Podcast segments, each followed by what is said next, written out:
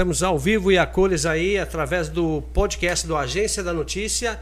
E hoje estamos recebendo aqui o candidato a deputado estadual pelo Norte Araguaia, também pelo Mato Grosso, o ex-deputado estadual Baiano Filho, que já tem uma trajetória e uma história aí que a gente vai explorar bastante o conhecimento dele aí.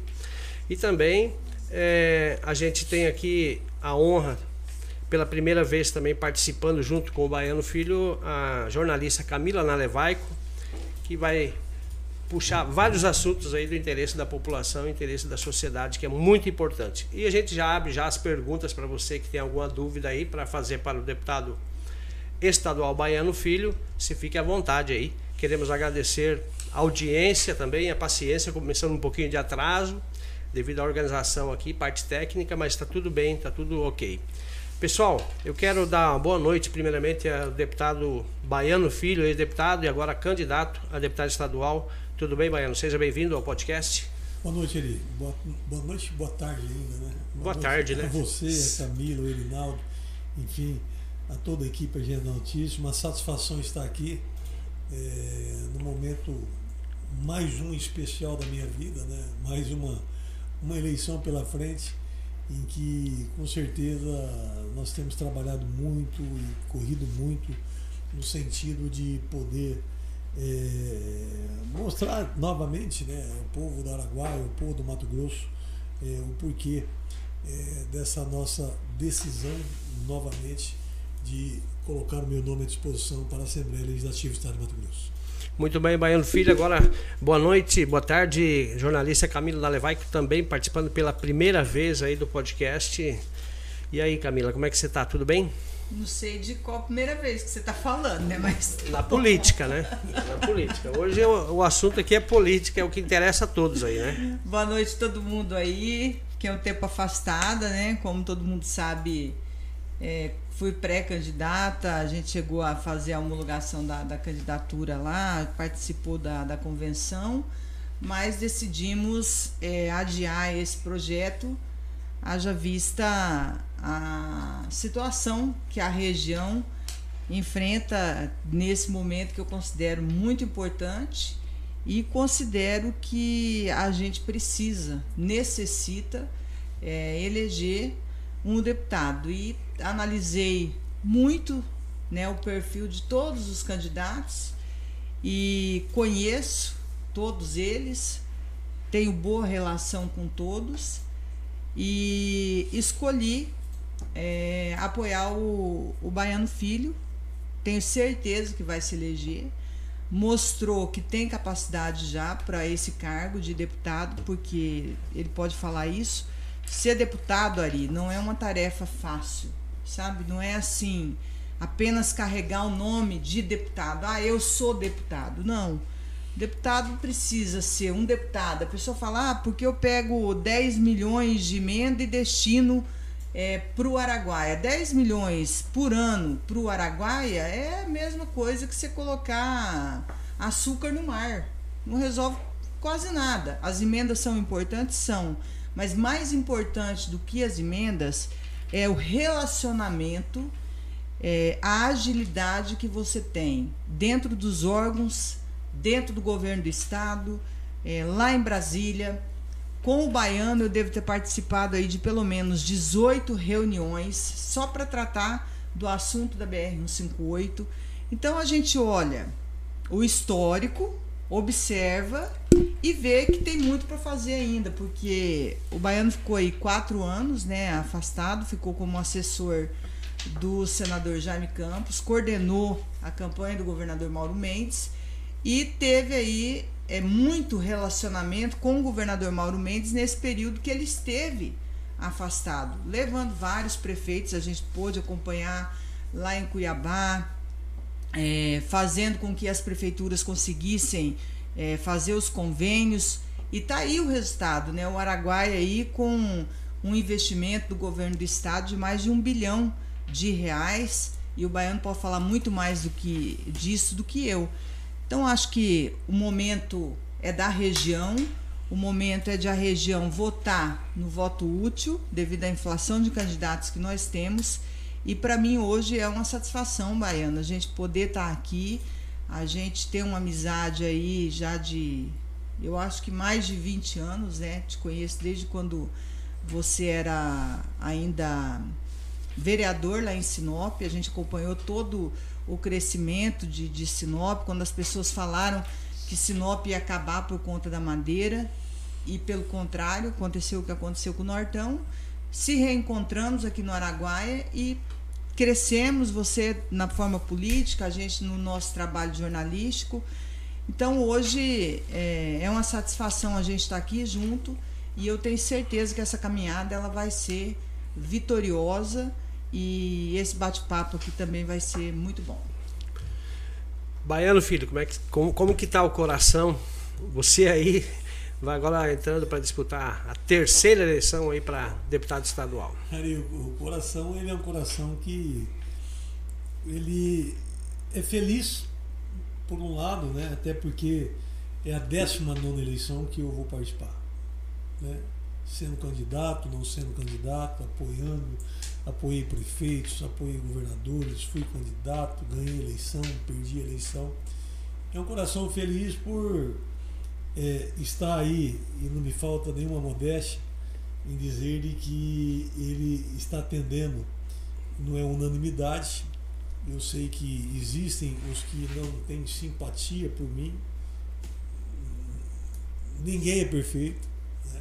mas a grande maioria do povo da Araguaia tem me pedido, volta, é preciso, depois que você saiu não tem mais isso, não tem mais aquilo, não tem mais não sei o que, enfim. Então esse o coração é feliz por esse lado. E o coração que às vezes ele fica triste porque eu, com toda a sinceridade, quero dizer a quem nos acompanha, eu não, não sou candidato para fazer nada para mim. Eu não sou candidato para poder querer resolver alguma coisa da minha vida. Eu não sou candidato para qualquer um outro motivo que não seja continuar defendendo essa região. Confesso que procurei ficar fora. Disse ao governador, me deixa dois dias, eu te ajudo do mesmo jeito. Estou lá, venho, participo, o senhor tem me ajudado muito com os prefeitos, com as lideranças. E eu fico feliz quando ele fala, é preciso ter mais homens aqui. E é verdade, porque e, eu tive junto contigo é, lá. E homens são pessoas que tem perfil e não é se puxar saco de governo. Homem é aquele um que ele debate com o governador, eu debato com o governador. Eu não sou, nunca fui um político que para tribuna não resolve. Os meus pontos de vista, onde eu discordo, eu vou para as reuniões para audiência, lá eu procuro debater o meu ponto de vista. Então, pensei muito, analisei, refleti. Houveram momentos de que eu falei, ah, não vou para isso até porque eu convivi também, né? E, e não, não, me falta modéstia de novo, eu falo, dizer isso, de que uma grande parcela da cidade de Confresa me pedia, não vai ser deputado. Tente ser o nosso prefeito na próxima eleição.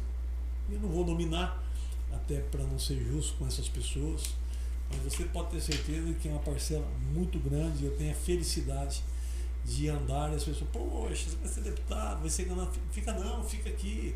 Vai ser o nosso candidato a prefeito na próxima eleição. Que para mim seria uma, uma posição, claro, em havendo a vitória, em acontecendo a vitória, um pouco menos cansativa. Eu ficaria mais presente, mais em casa, mais perto da minha família, mais perto do meu filho, que é quem me faz chorar, que é quem, quando eu chego em casa, ele fala assim: Poxa, cara, você vai viajar com de novo? Isso aí. Uhum. Né? Então, eu estaria aqui praticamente mais perto de casa.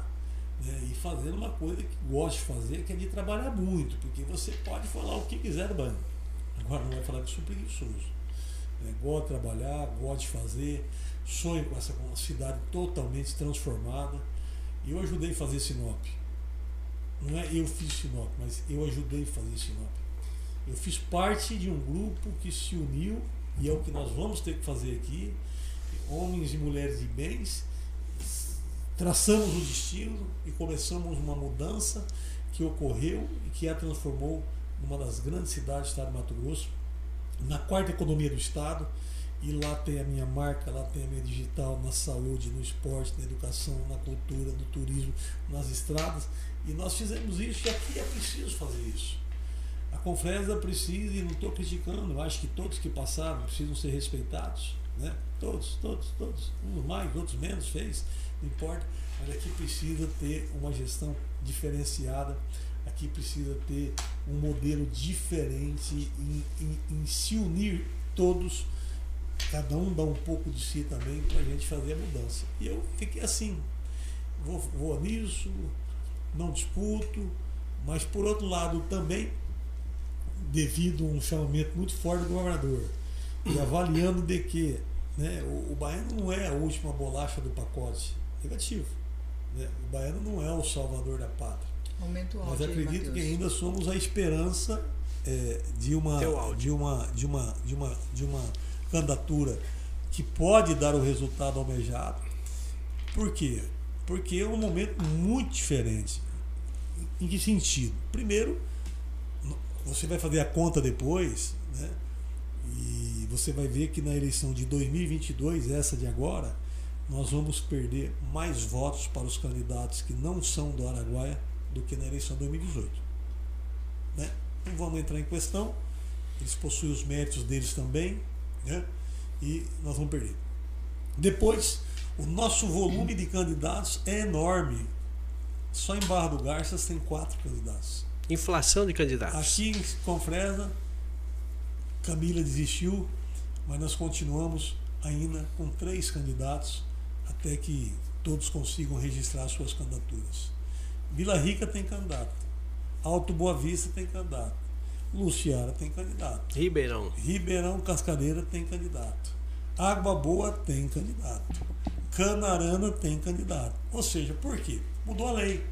Antes você fazia um chapão, juntava várias siglas um chapão. Hoje não, é chapa pura. Então, uhum. quanto mais candidatos é, existirem, mais votos o partido faz. Uhum. E fazendo mais votos, é possível fazer a eleição de mais de um, ou dois, ou três, ou quatro, ou cinco deputados estaduais. Só o partido que a Camila pertence tinha cinco candidatos no Araguaia. O Genovan Rios, que é um amigo que tem, uhum. a Camila, o doutor Eugênio, o Jaime, em, vereador Jaime em Barra do Garças, e também a mulher do prefeito da cidade de Alto Araguaia. Olha que, que inflação é. de candidatos. Então são muitos, né? Mas faz parte, né? Cada um sabe aonde quer chegar, cada um sabe o seu tamanho. Eu estou muito tranquilo, sabe por quê? Eu estou dizendo ao povo do Araguaia né, e do Norte também, do Mato Grosso, eu tenho a minha história. Né? Uhum. Tudo que eu fiz, eu não fiz mais do que a minha obrigação. Nada. Político que trabalha não faz mais do que obrigação. Político, prefeito, governador, presidente tem que trabalhar. Mas o que me dá orgulho é poder voltar como voltei em qualquer cidade e ser recebido e ser respeitado. De não ter deixado nenhum rabo para trás, não ter nenhuma conta a pagar, não enganei ninguém em eleição e em qualquer cidade desse Araguaia tem a nossa digital. Tem a nossa marca, tem a nossa obra, tem a nossa construção, tem o nosso trabalho. E isso é o que faz né, com que a gente tenha uma boa receptividade acreditando que, mesmo com todas as dificuldades, os problemas que nós temos, nós ainda temos uma boa chance de conquistar a vitória e, consequentemente, representar todo o Araguaia, representar o Mato Grosso na Assembleia Legislativa do Estado. Camila. Só para a gente Acabou confirmar essa informação de número de candidatos, é óbvio né, que todo mundo pode se candidatar a partir do momento que está tudo ok com a justiça, com a justiça eleitoral e tem um partido político, foi aprovado, pode ser candidato. Mas é, no Mato Grosso são mais de 370 candidatos a deputado estadual. Então é um número grande. Aumentou o número de candidatos. Aumentou. Porque cada, cada partido hoje, ali, ele solta, ele tem que ser chapa pura e 30% dos candidatos mulheres e pode lançar até 25 candidatos, um candidato a mais do que o número de cadeiras na Assembleia. Então, por exemplo, vou falar do, do PSB, que é o partido que, que eu estou coligada lá ainda, que eu estou filiada. É, 25 candidatas. Hoje o partido tem, se eu não me engano, três cadeiras. É, Max Russi, né, o doutor Eugênio, e uma outra é, deputada que, a, que assumiu recentemente, não sei de onde que ela é agora, não estou me lembrando. Não sei se é de Tangará, não, não é de Tangará, acho que é de Cáceres, se não me engano. É, mas são 25 candidatos. Então, União Brasil é a mesma coisa, o PSD é a mesma coisa, o PP é a mesma coisa, o aí você pega a aliança, né, as federações que tem o PT, o então assim, é muito candidato. 370 candidatos para disputar aí 24 vagas. É. é muito candidato. É verdade. A coisa não é fácil, não, em disputar uma eleição. E vou falar mais uma coisa aqui, não sei se o, se o Baiano vai concordar comigo. A renovação na eleição anterior da, da Assembleia, ela foi até alta, se eu não me engano, acho que 11 deputados. Esse ano vai ser um pouco diferente. A aprovação do governador Mauro Mendes é grande. Ele praticamente não tem oposição na Assembleia, então ele foi um bom deputado, um bom governador para os deputados que também conseguiram cumprir com seus compromissos. Então, para haver substituição de cargo na Assembleia, o baiano, na minha visão, a renovação ela vai ser pequena. É, a tendência realmente é melhorar. É, de, é, não ser tanta, né? Por quê? Você foi bem. O mandato passado, né? Ele não é uma crítica, foi um mandato muito ruim para os deputados. Uhum. Eu vivi esse mandato. Eu vivi um mandato com o Estival Barbosa, né? E aí não posso negar que, independentemente de qualquer situação, o Silval foi um grande governador paraguaio. Foi um grande governador paraguaio. Os problemas dele de justiça é outro negócio, certo? Eu, quando comecei deputado em 2011, de Pontal do Araguaia a Alto Araguaia não tinha um metro de asfalto. De Araguaiana Barra do Garças, nem um metro, nem uma ponte. E Chavantina, Campinápolis, São Joaquim, também nada Água Boa, Nova Nazaré, Cocalim, nada, nem pontes. Rio das Mortes que vai inaugurar agora, mas Corixim, Corichão, Cristalino, Rio São Cristóvão, é, Borecaia, nada, nada, nada, nada, nada. Aqui em cima, com exceção dos 7 quilômetros que o Blar deixou é, lá no Santo Antônio Fontoura, e a nossa saída aqui, nós também não tínhamos asfalto. Né? Não, não falando do eixo da BR 158, que já tinha alguns quilômetros feitos. Então, nós lá começamos trabalhando, mostrando ao governo que era importante, fazendo reuniões, reunir prefeitos, vereadores. Me lembro da MTC, eu passo lá, me dá, um, dá vontade de chorar, de felicidade. Passei lá esses dias. Primeira reunião, ninguém acreditava, o Chimval, vamos fazer, e foi, e foi levando o prefeito, e fui trabalhando por toda essa região sozinho, porque fui o deputado do Araguai, né? era o único que tinha aqui. E graças a Deus nós avançamos muito. O Chival saiu, o governador Pedro ele não teve, a, a, ele não teve força de gestão. Ele foi um governador que não tinha assim muita experiência de gestão. Foi um homem muito sério, muito sério. Se ele pecou não tendo gestão, ele Ganhou, teve né? valor com a seriedade e com a honestidade com a qual ele conduziu o governo do Estado de Mato Grosso, o governador Petex. Mas as coisas não avançaram muito. E aí todo mundo se cansou. Eu mesmo fui eu cansei. Eu não aguentava mais. Né? Eu tava, eu cuidava de Vila Rica ou Taraguaia. Tudo. Língua de fora, as emendas não se pagava. Você saía, dava e eu falava pro Pedro, governador, vamos acabar com isso. Não, corta estudo, vamos dizer que não tem. Não, nós vamos ter dinheiro. E não tinha. Agora o Mauro veio no Chile diferente eu queria ter, bom, eu queria ter sido deputado com um governador mal. Apesar que fui um, vamos dizer assim, né, não falta modéstia de novo falando, eu fui um deputado sem mandato, sem, sem, sem, sem vaga na Assembleia, sem cadeira na Durante Assembleia. quatro anos. Sem, fui porque eu falava para volta aqui assistindo, ou nós pegamos e vamos embora de Confresa, embora do estado do Mato Grosso, a gente recomeçar uma nova vida numa outra localidade, ou enquanto estiver no Mato Grosso, é inevitável. Eu servi esse Estado como secretário, servi esse Estado como vereador em Sinop por 10 anos, secretário municipal, como deputado estadual por 32 anos. É inevitável. O telefone toca, um quer operar, outro está machucado, precisa de uma UTI, precisa de um encaminhamento, precisa levar um prefeito, ele quer falar com o governador. E graças a Deus, né, não desfazendo de nenhum parlamentar que tem, eu tive muito acesso ao governador. Ele mesmo dizia: Você me cria problemas aqui, mas não tem problema, você é trabalhador. Ele falava: Você é chato. Me chamou de chato. Você vem, você insiste, você vai para cima, por quê?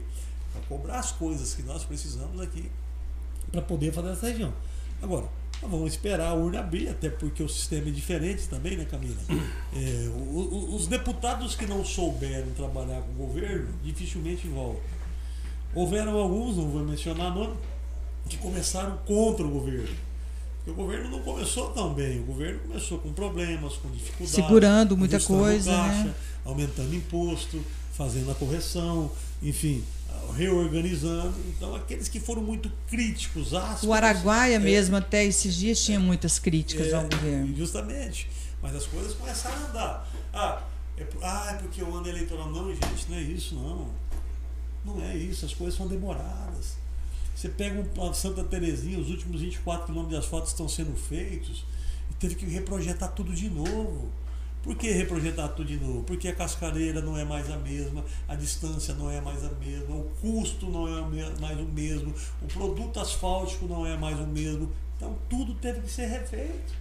E olha lá, nós terminamos, eu falo que eu participei do governo, eu ajudei a ganhar a eleição, eu coordenei a eleição do governador Mauro Mendes. Nós terminamos de Pontal a Alta Araguaia. 235 quilômetros estão prontos, todas as pontes prontas. A Serra da Arnica ela era, não passava, o caminhão subia, não ia, tinha que voltar para trás, está pronto. Nós terminamos de Água Boa até Cocalinho. Quanto eu trabalhei pelaquela estrada. Lá eu capotei duas vezes, está aqui, ó. Cadê a câmera aqui, ó? Cinco, cinco pedaços quebrei o braço. Né? Quebrei a cabeça, quebrei a costela, quebrei a minha coluna duas vezes me acidentei, caí dentro de um rio naquela estrada MT-26, reunindo com produtores, com vereadores, com prefeitos, levando para o governador a necessidade de fazer aquela estrada, está pronta. Nós somos mais ousados ainda, nós somos lá no Goiás, de atrevimento, vamos dizer assim, dizer o governador Marconi que me recebia, com o prefeito Luiz Henrique, tá ali, oh, vamos terminar o lado do Goiás daí. A ponte em Cocalinho só tinha os pés direitos fora da água e fomos envolver o governador Pedro, ponte pronta, é, privada, é claro, com o Bertim. E depois fomos no governador Caiado, mesmo sem mandato, para dizer, olha, nós chegamos no, no, no, no Rio Araguaia. O Pai de Mato Grosso, 174 quilômetros, estão prontos. Falta 63 na GO 454 para a gente chegar na GO 164. Da ordem de serviço. Daqui dois anos, quem vai para Goiânia e não quiser andar por terra, desde que a gente consiga também terminar o 58, é, o caminho é passar pelo Cocalinho. Menos movimento, menos trânsito, estrada boa, estrada nova, sinalizada, encurta mais de 100 quilômetros. Certo? Nós fizemos Paranatinga, Canarana. Quantas audiências? Quantas audiências? Faltam uns 20, 30 quilômetros. Daqui a pouco quem vai a Cuiabá não precisa ir em Barra do Garça. Aqui em cima, né, a Canabrava terminou rápido. Né? Agora está fazendo a Guardanapo, uma estrada que não tem como negar e também não fiz mais do que meu dever, tem digital. Tem digital, eu posso dizer, não fui sozinho, não. Foi idealizada pelo Hélio, veio lá o prefeito Gilmar de Querência, esse prefeito me apoia, tive orgulho de ontem a Querência, está comigo, vai nos ajudar. Teve lá o Salviano, a Cida Brandão, o saudoso Cid que morreu, o Silval autorizou as máquinas para fazer a, a, implantação, desculpe, da estrada, porque nós não tínhamos como conveniar. O Blairo assinou o é, guardanapo. Ela não era MT, ela não era municipal, nós peitamos, fizemos. Fiz um projeto de lei, lei do Baiano Filho, autor Baiano Filho. Projeto de lei MT 109. Pus a ponte no programa, está ficando pronta. Primeira vez que eu passei naquela ponte ali, hum. eu mais o Jalapa, nós fomos para Canabrava, de Canabrava, Primavera Fontoura, Primavera Fontoura, nós chegamos na, na beira do Fontoura. Do lado de lá era um corredor de fazenda, sabe? Corredor de gado. Certo. Aí tinha um pescador, eu falei, essa moto é sua? Ele falou, você me empresta? Empresto. Peguei uma a moto, tinha um barco, coloquei em cima a travessão e eu e o Jalapinha. Vamos lá ver, entender e fizemos a implantação dela. Está asfaltando, vai terminar. Né? Colocamos o asfalto com a associação nessa programação. Então, e aqui em cima também, em Santa Cruz, o Silval falou assim, pode ir lá fazer compromisso com Santa Cruz. Aí eu fui lá e fiz o compromisso com Santa Cruz. Porque quando conseguimos o financiamento, o tempo foi passando e os projetos não foram feitos com perfeição, foi feito na correria. Por que na correria? Para buscar o um empréstimo. E muitos projetos tiveram que ser corrigidos. Uhum. A partir do momento que você corrige um projeto, ele aumenta o custo. Só que não aumentava o financiamento. Você tinha o recurso para uma determinada quantidade de, de quilômetros de asfalto. E a partir do momento que você mudava um projeto, corrigia um projeto, essa quantidade ela diminuía. Porque o financiamento tinha o mesmo valor. Né? E lá no Santa Cruz, fui lá, reuni, foi, foi. Aí ele falou assim para mim, não vai dar para fazer Santa Cruz. Eu falei, você não vai me fazer eu passar vergonha. Eu não vou passar vergonha de Santa Cruz. Não vou. Aí ele olhou e falou, então vou ter que tirar alguém. Aí olhamos o um mapa lá, eu não vou falar o nome da cidade, ela não é do Araguai. Né? Ela não é do Araguai. Vamos tirar aqui, vamos tentar mexer no banco. E fomos mexer no banco, eu ia naquele banco do Brasil toda semana. Raquel, já passou pela diretoria, Raquel? Já passou pela diretoria, até que passou a mudança, tirando daquele trajeto para o trajeto de Santa Cruz. Né? Agora, é, o lado de, de, de, Bom Jesus, de Serra Nova e de São Fé não andou por quê? Por quê? A decisão da 158 de fazê-la ou não no eixo ou no contorno atrapalhou muito. Interfere muito, né? Interferiu muito. Até que o Pagou chegou lá, era do Denite, falou, vamos fazer o contorno, é o jeito que tem. Não foi uma decisão porque o Pagou quis, porque o governador quis, porque o Baiano quis. Tem muita gente que andou falando, ah, o Baiano quer, quer desviar, olha só absurdo.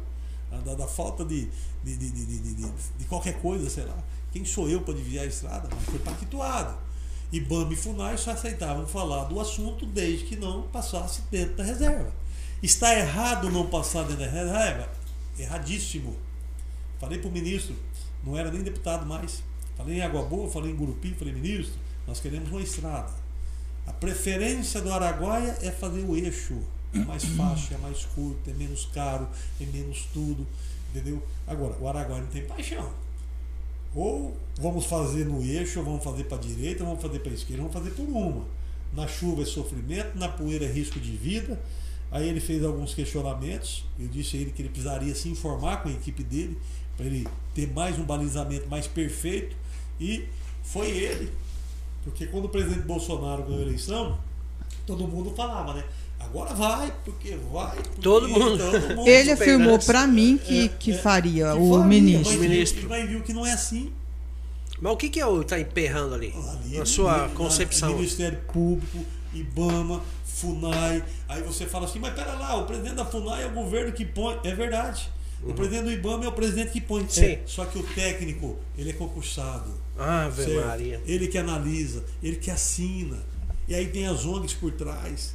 Você está entendendo? Aí teria, foi o que o Tarcísio falou para nós. Na live que nós fizemos, o que me fez também voltar um pouco para a política, quando eu atoleira aí no 58, uhum. os prefeitos me chamaram. Eu participei daquela você reunião. participou, o Tarcísio falou, gente, vocês me desculpem. Pensei que dava, mas você escutou? Mas não dá. Eu vou ficar 20, 30 anos brigando, demandando, e não vai dar certo. Então vamos partir para o controle. Foi quando partiu, avançou. Né? Só tinha um lote licitado, já está licitado o segundo lote. Né? A licença prévia, quando eu saí de deputado, quando eu deixei de disputar, eu já tinha levado ela em mãos da FUNAI lá no IBAMA para a doutora Larissa aqui, tá aprovado o estudo indígena. Aí ela me falou, em 15 dias eu te entrego o LP, demorou um ano e meio. Aí eu fiquei fora do mandato, um ano sem LP, licença prévia. Licença prévia. Fiquei um ano fora do mandato, com 5 anos pagou voltei a mexer de novo, né? Junto com Baiano, é, sobre a BR-158, você considera hoje que você é a pessoa mais conhecedora do processo burocrático dela? Não tem como não ser. Não é porque eu quero trazer isso para mim, nada disso. Qual outro deputado foi em Brasília para trabalhar a 158?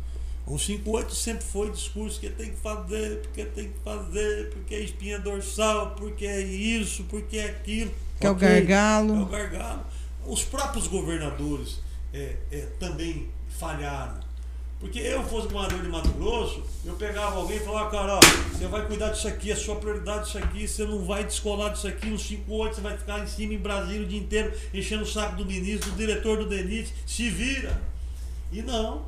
Era nós, com a força da nossa gente, com a força dos nossos produtores, do agro que cresceu, Os prefeitos, né? agrícola, dos prefeitos. Você acha que muda, em entendeu? consideração, por exemplo, com a 163, a força política que o Nortão tem e o Araguaia, talvez a representatividade ainda pequena, e isso também influencia? Ou é mais a questão legal mesmo? Claro, se você tivesse no Araguaia dois, três, quatro, cinco, seis deputados eh, correndo atrás da pauta, com certeza ajudaria muito. Porque um só cansa. Um só cansa. E é cobrado, né? Só Fica, cansa. fica uma carga pesada, Pesado. né? A gente enjoa eu- de, eu- de falar. Sabe, Camila, eu sou um cara que eu, eu- eu- ninguém é unanimidade. Eu sempre falo, quem não gosta do preto, gosta do amarelo. Quem não gosta do amarelo, gosta do azul. Agora, assim, eu exijo respeito com a minha pessoa. Não admito ser desrespeitado por ninguém. Porque se teve alguém que lutou, que amou essa região, deixou o conforto de Sinop, vim pra cá, morei aqui em Confresa e fui atrás dessa 158 e que tá ruim, tá ruim. Mas já teve Mas- pior. Mas pior, você não tinha nada. Você não sabia por onde ia passar, você não tinha projeto, você não tinha licitação, você não tinha licença prévia. Hoje falta ele ir arrumar o dinheiro e fazer a estrada. Só na FUNAI eu fui uma vez, Flávia. Pelo amor de Deus, Flávia, entrega o estudo indígena para nós. Falou, deputado, 15 dias eu te entrego o estudo indígena. Eu falei, tá bom, 30 dias eu venho aqui. Voltei lá com 30 dias. Flávia, vem estudo indígena. Deputado, não teve como recebi uma determinação, eu tive que ir lá em Belos Montes, no Pará, em Altamira, para cuidar do licenciamento da usina de Belos Montes. E aí então, Flávio, quando eu voltar, vou mexer com isso, deputado. Fui lá de novo, passou 30, 60 dias, fui lá, Flávio, e agora? Falei, deputado, não consegui cuidar ainda desse estudo indígena não 58. Mas por que dessa vez, Flávio? Casa Civil me chamou, deputado. O- o- a Casa Civil, o Sandro Mabel, que era ex-deputado federal pelo estado de Goiás, que tem fazenda no trajeto de Luiz Alves para Ribeirão Cascaleira, BR-080, ela falou, ele me pediu e me priorizou, me pediu prioridade no licenciamento da BR-080. Eu falei, Flávia de Deus, Flávia, não faz assim. Eu entendo a 080. A 080 sai de Cascaleira, vai na Berrante, da Berrante ela atravessa o Rio das Mortes, do Rio das Mortes ela passa dentro do Parque Araguaia, chega no Rio Araguaia, Luiz Alves, ela, ela é importante, ela é necessária, mas ela não é a nossa prioridade. A nossa prioridade é um 58, tá passando tantas carretas por mês e pipipi, pipipi, pipipi, pipipi, tá bom, eu vou ver.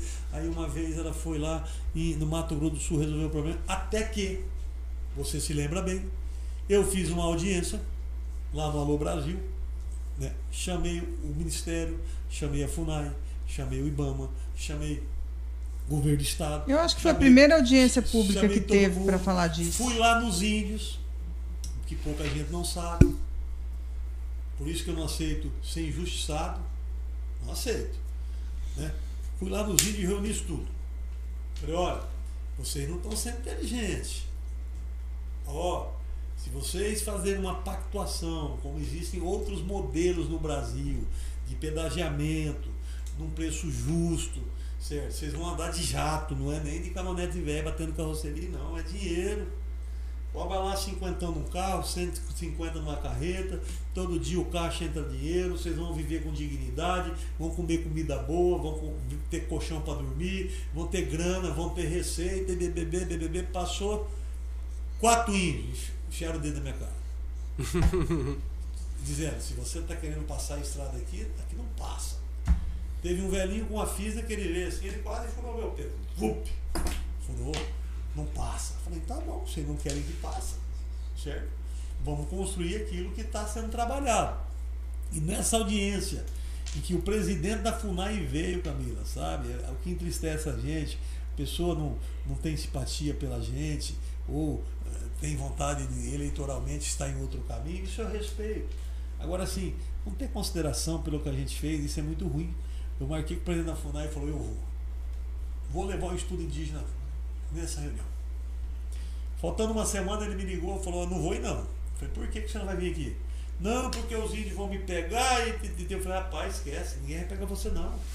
Espera só um pouco. Catei o avião aqui, fui lá em frente à Fazenda Jamaica, eu Jalapa. Quando eu fui posar, bem-vindo meu amigo Marival. Oh. Quando eu fui posar na pista, três caminhonetes saindo. Pousei o avião, perguntei pro índio, quem passou? Ele falou, Damião. Foi para um, não sei. Catei o avião. Falei, bom, ele deve estar tá indo lá para Cascareira, porque lá pousei lá na pista da, da, da, do, do Alô Brasil, que eu tinha mandado arrumar ela, patrolar ela para receber as aeronaves da, da audiência pública. Né? Fui para a pista, esperei, esperei nada. Falei, caramba, catei o avião de novo. Fui lá naquela estrada alternativa. Quem vem, quem vai daqui para lá, antes de chegar no Arnaud, tem aquela entrada que vai no Bom Jesus, passando por dentro da Borbolândia baixinho, procurando, rastreando para ver se achava o Damião.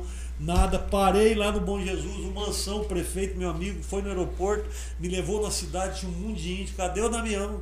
Não sabe. Ligamos, aí veio né, na cabeça, ligamos na FUNAI lá em, em, em Ribeirão Cascareira. Cadê o Damião? Foi para Querência, eu vou, foi para Querência.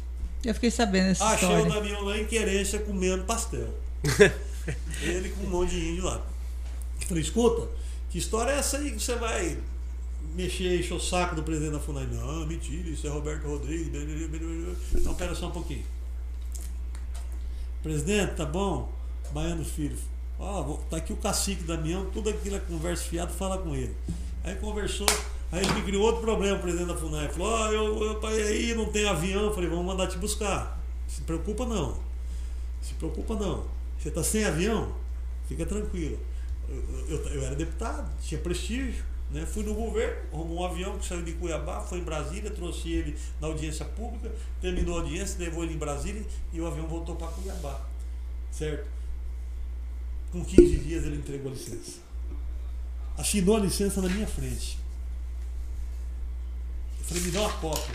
Ele falou, não, isso aqui é oficial. Eu falei, não, você vai mandar oficial, claro, eu entendo, me dá uma só para mim. Ele me deu uma lá, pai. Eu já catei um carro, fui lá para o Ibama, falar com a doutora Larissa. Ela estava lá na audiência, doutora Larissa, ó, aprovou o estudo indígena. Ela falou assim, Baiano, 15 dias eu ia liberar a LP. Um ano e meio. Meu Deus do céu. Um ano e meio. É assim que funciona. Isso você quebrando. Ensina, ensina, ensina, ensina. Então, o porquê que eu me decidi tentar voltar ser deputado estadual. Arrumar dinheiro para os municípios, isso nós arrumamos. Porto Alegre, mundo de milhão. Asfalto, nós vamos fazer o aeroporto asfaltado, vai fazer cerca, asfalto na cidade, 15 quilômetros para Nova Floresta, pontes, estamos fazendo a estrada para Luciara. Lá na cidade de, de, de Vila Rica, aeroporto asfaltado, ônibus escolar, enfim, arrumei dinheiro para todo mundo. Porque ia lá com o governador, ele nos atendia. Né?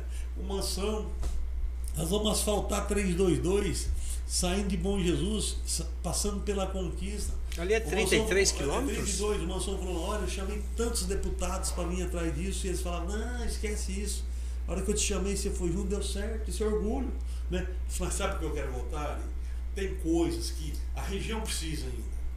Nós precisamos terminar muitas coisas aqui na região ainda. Claro que a gestão de cada cidade é cada prefeito que faz todo mundo precisa de mais asfalto, de mais saúde. É independente, né? né? Mas tem coisas, eu falei para o governador, eu tenho sonhos ainda. E tenho três grandes sonhos nessa região que precisam ser concluídos. Um, podem falar o que quiser, me desmerecer, e eu não mereço isso sozinho. Eu tenho que lembrar de todos os prefeitos que estavam no mandato em 2010, o Caristão, o Silvio, o Gaspar, Tarzan, todos os vereadores, a sociedade organizada, mas quem foi lá buscar esse hospital em 2010, bater duro, mostrar que precisava, que a região tinha necessidade, passei vergonha com o Silval, passei vergonha com o Pedro Táxi e não passei vergonha com o Mauro Mendes, porque o estilo dele é diferente, tá aí.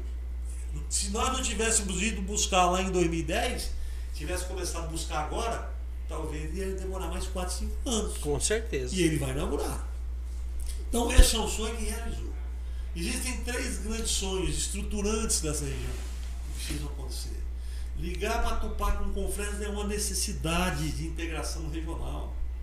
Esse Estado no futuro, eu não vou estar mais na política, Eu não falo disso para não ser visto como oportunista, porque é uma pauta que, se você falar dela, é uma pauta palpitante. É a mesma coisa que eu falar, não, agora eu vou fazer um 5-8, passar pelo meio de novo e bibibi, entendeu?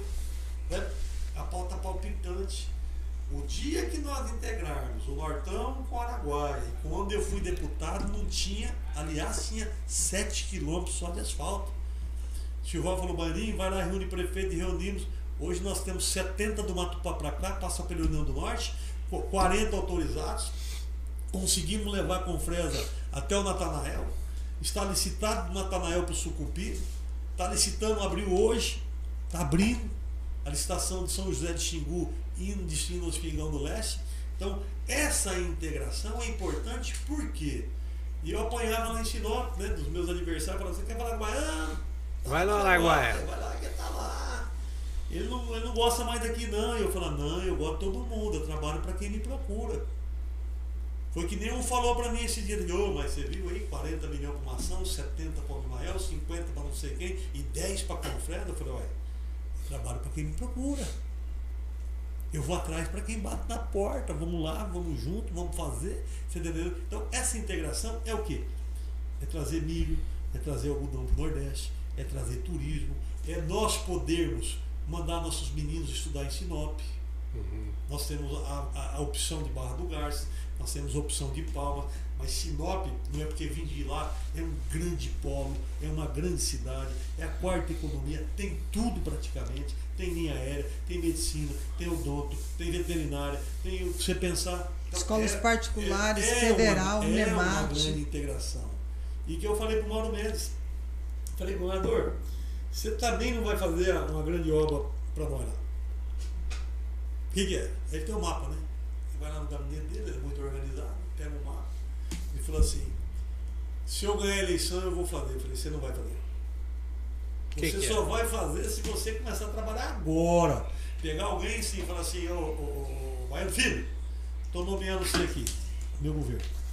A sua missão aqui chama ligação Matupá com Confresa. Se vira é refazer os projetos, é atrás de licença ambiental, é correr, porque você imagina lá o trabalho que dá, o trabalho que dá num parque que você tem 17 etnias, 17 caciques, cada um pensa de forma diferente.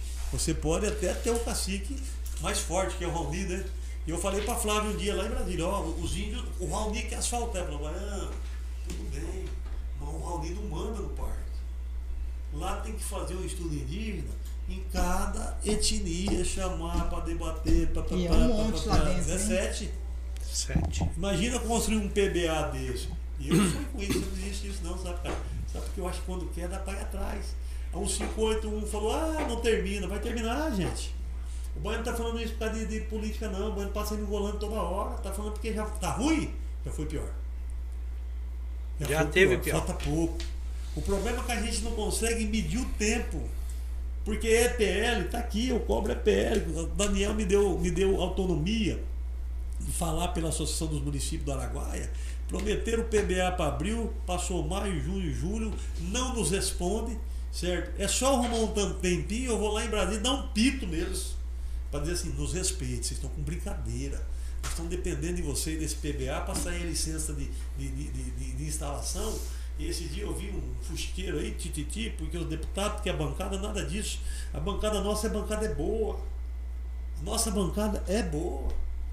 Nossa bancada só não fica o dia inteiro lá na EPL, no, no Ministério, mas cobra, porque eles vão lá reunir com o ministro, reúnem com o diretor nacional do DENIT, e eles falam que vão fazer, os caras acreditam, como a gente acredita também. E sai de lá você, com esperança. Você, com esperança, você teve lá, Camila. Agora, vai colocar dinheiro no orçamento para quê? Não tem. Não tem licença. Aí você coloca e não executa. Então nós temos essa missão, acabada essa eleição, eu vou, independente de qualquer coisa, ficar em cima para ver se a gente consegue fazer isso. E se a gente conseguir tirar essa licença, se não é promessa, nós vamos trabalhar a bancada para pôr recurso no orçamento e a gente sonhar em começar a fazer a estrada, porque ela vai acabar sendo feita. Então, outra, outro sonho. E o sonho da travessia da Ilha do Bananal até o 500. TO 500. TO 500 120 quilômetros? Não, 90. é, aqui anda 90 e poucos 90, quilômetros só. eu já fiz esse a 500 percurso. ninguém acreditava nela. Pensada pelo Filemão, o baú passou por ela, Janaísa mais ou menos, entendeu? E fui eu que levei o Eto Fagundes a atravessar a, Siqueira a estrada do Siqueira Campos. A primeira audiência que foi feita, provocada pelo Filemão, lá na cidade de São Félix, estava no avião Silvão Barbosa, José Geraldo Rio, um monte de gente em Marizila. E todo mundo indo para lá falava assim, é, estão perdendo tempo. Eu falei, gente, estão perdendo tempo. Então vamos voltar o avião, ué. Estão fazendo o que aqui então? Eu acredito. Aí fomos lá, descemos lá, Siqueira Campo lá, fez um baita no discurso, aí voltamos de volta os caras falaram, opa, esse negócio dá pra ir mesmo, hein? Com o todo- projeto é, é, do, Mazaro. do Aí Mazaro. todo mundo começou a imaginar. Aí a reunião aqui, quantas vezes eu fui lá no Siqueira Campos, em, em Palmas, e me, longi- me, me fiquei lisonjeado na primeira delas com 20 prefeitos, que ele chegou e falou, senta aqui, deputado Baiano, você vai governar a reunião. E nós tratamos da reunião. Então a gente movimentava. Ah, não vale nada, mas as várias vezes que nós fomos em Brasília, com os ministros César Borges, os ministros que passaram, com Paulo Passos e com todos, nós avançamos, cara. Nós não tínhamos projeto, nós não tínhamos estudo indígena, nós não tínhamos LP. Avançou o que a gente queria? Não, mas avançamos. Até o 500 fizemos audiência no Congresso, na Câmara, no, no- no- no- Senado, chamamos o Ministério Público, IBAMA, FUNAI, todo mundo falou, não temos nada contra. Desde que faça certamente de forma correta ambi- ambientalmente. Vamos fazer o estudo de viabilidade técnica ambiental, o IVTEA. Só que aí ninguém fica em cima. Você não ficar em cima, em cima, em cima, em cima, em cima. Tem que ser insistente, Sim, persistente. Casca de ferida. Em cima, parou. Né? Então, nós vamos votar. Sabe que nós vamos votar? Mas é o seguinte, nós temos um monte de patrulha lá embaixo, vamos juntar do Daniel, vamos juntar da Janaílza. Quantos que deu a ideia? Tantas caminhões, tantas patrulhas. Vamos lá do outro lado. O que, que vocês têm de máquina aí? Junta aí. Vamos arrumar óleo diesel, ó. Cacete. Implanta. Põe para acontecer. Depois, cria o problema. Criou o problema, tem que buscar a solução do problema. A guardanapo foi assim. A guardanapo foi assim. A guardanapo nós implantamos, ela veio o problema. Muita carreta, caminhão, volume, não sobe a serra e vai arrumando e vem, vem. Cobrança. Cobrança está sendo asfaltado. Então, até o A500, terminar um 58, essa integração são sonhos que eu quero trabalhar. É claro, claro que ganhando a eleição, trabalhar pelas cidades, né, como fiz por todo mundo, quando tem as nossas marcas. Né, você pega lá Canabrava, deixei lá um ginásio de esportes, deixei lá um Ministério de Futebol, deixei lá, ainda com o prefeito Genebal da época, recurso de pavimentação. Depois de Canabrava, eu considero que a obra mais importante de Canabrava eu estou arrumando para Canabrava, arrumei o deputado Baiano, que foi a implantação da Guardanapo, estadualizou ela e traz um volume de movimentação que aquece a economia da cidade e dá vida para a cidade. Sim, E a interligação lá da cento, acho que é 104, né? A, a MT ali, que foi a primeira estrada inaugurada com asfalto que liga Canabrava a 158. Sim, É, Foi a primeira do, do Sim. programa feito por que o governador veio brigas também, né? Feita, é feita pela Destela. Inauguramos os 22 quilômetros com rapidez, com velocidade, então ali não adianta, sabe? Eu acho assim, nós precisamos de mais gente para ajudar o Araguaia. É, infelizmente, nós estamos, eu não vendo para os outros que não é verdade. Não é que eu não sou o dono, não é que eu sou o dono da verdade. Esse dia tem um amigo que candidato a deputado, não, nós vamos eleger dois, três, esquece. É, Nós vamos eleger um carrinho de fora. é. Nenhum de fora, é só fazer E ainda conta. corre o risco de não eleger nenhum ainda. inclu- Nenhum, nenhum de fora, só fazer conta. Vamos lá, fulano está em tal partido. Tem fulano, ciclano, beltrano, tá, tá, tá, tá, tá, tá, tá, tá, tá. O outro está em tal partido. Tá, tá, tá, quantos votos? Tá, tá, tá, tá, tá, tá, tá, tá. O outro está em tal partido. Eu também estou no tal partido, só tem gigantes no meu partido. Uhum. Só nego fera. Entendeu? Só eu tenho respeito. campeão tenho de urna. É, Eu tenho, eu, tenho, eu, tenho, eu tenho respeito, tenho medo. Conheço meu potencial. Né? Então a gente tem que pregar o que agora? Votar em nós. Uhum. Vote nos candidatos a Araguaia. eu estou batendo duro, duro, duro, duro, duro, duro, duro, duro. Teve um momento aí atrás que eu estava assim, falei isso para pouca gente, eu pensei em desistir, chamar todo mundo e falar, gente, todo mundo desiste aí. Vocês amam Araguaia? Desiste. Agora vamos escolher um. Eu estou fora, vamos achar um aí. Quem que é esse aqui, então, todo mundo abraçar o cara para a gente não ficar sem ninguém. Por que, que isso não acontece? Porque os partidos não deixam. Vaidade. Partido não deixa. O partido precisa de voto. O partido precisa de voto. Vamos imaginar que eu acordei virado para a lua e falo, não quero mais. Então eu sou louca? Entendeu? Não, você fez o certo. Não é porque você está me apoiando, nada disso. Até tem muita gente que, ah, mas não foi lá dando negativo. É que quem não conhece a história conversa de forma diferente. Você fez o certo. Você se olhou, viu o seu tamanho, viu a sua realidade, viu a sua estrutura e isso não foi mais importante. Não, Você- Vânia, você além não- disso, não via não- a estrutura da Não, região. Isso, você deixou concluir. O que você viu? Pô, eu não vou chegar, você deve ter pensado. Mas pera lá, mas os meus votos já vão atrapalhar. Uhum. Isso. É o que vai acontecer E que aí. tem gente aí que não entende. E que tem gente que não entende, porque nós já demos umas arranhadas aí pra trás de titi, Uhum. titi, faz parte da vida, entendeu? E que não entende que e- você, vocês me apoiam hoje. Né? Então, e- mas se apoiasse o outro tava bom, né? Aquele um que acha que tá errado, se fosse o apoio para ele, valia, né? Então, na verdade, ô Camila, eu só não fiz isso porque é, houve um momento que tem é, gente que saía dizendo assim, ah, o Baiano é candidato. Ah, o Baiano vai fazer igual na outra eleição. Ah, o Baiano é candidato. E na outra eleição, na outra eleição, eu avisei pelo menos quem estava mais perto de mim com muita antecedência. O meu gabinete sofria e falava, não, eu falei, gente, eu não aguento mais, estou cansado. O governo Pedro me matou, judiou, certo? Eu estou com 32 anos, vou ser pai de novo, meus filhos estão crescendo, minhas coisas estão desorganizadas. Se eu cair num avião e eu morrer, minha vida, meus filhos estão tudo enrolados. Se eu tiver um acidente, estou enrolado. Eu preciso organizar minha vida, minhas coisas, certo? Né? Mas não deu. Tu vai falar, não, você ganha a eleição, depois você muda.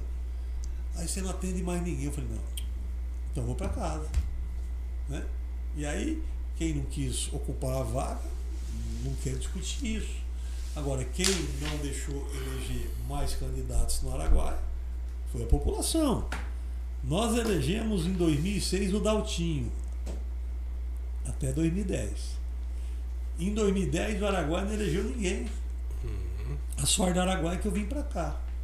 Depois eu fui eleito em 2014 e fui eleito em 14. E em 18 elegeu o doutor Eugênio com 12, 13 mil votos. Olha, olha o tanto de votos que nós elegemos um deputado. A minha fala não é buscando diminuir o tamanho do doutor Eugênio. A minha fala no sentido que um Araguaia que tenha 250 mil eleitores conseguiu eleger um deputado pelo rabo, Pelo rabo mesmo. catou pelo rabo, na sobra, com 13 mil votos, e se tivesse tido menos 230, o Araguaia tinha ficado sem ninguém. Sem um deputado, sem um representante, né? Então, gente, você que me ouve, gostando, não gostando, vota na gente. Não quer votar no Baiano? Tem o Mauro Sérgio. Não quer votar no Mauro Sérgio? Tem o Genovan Rios.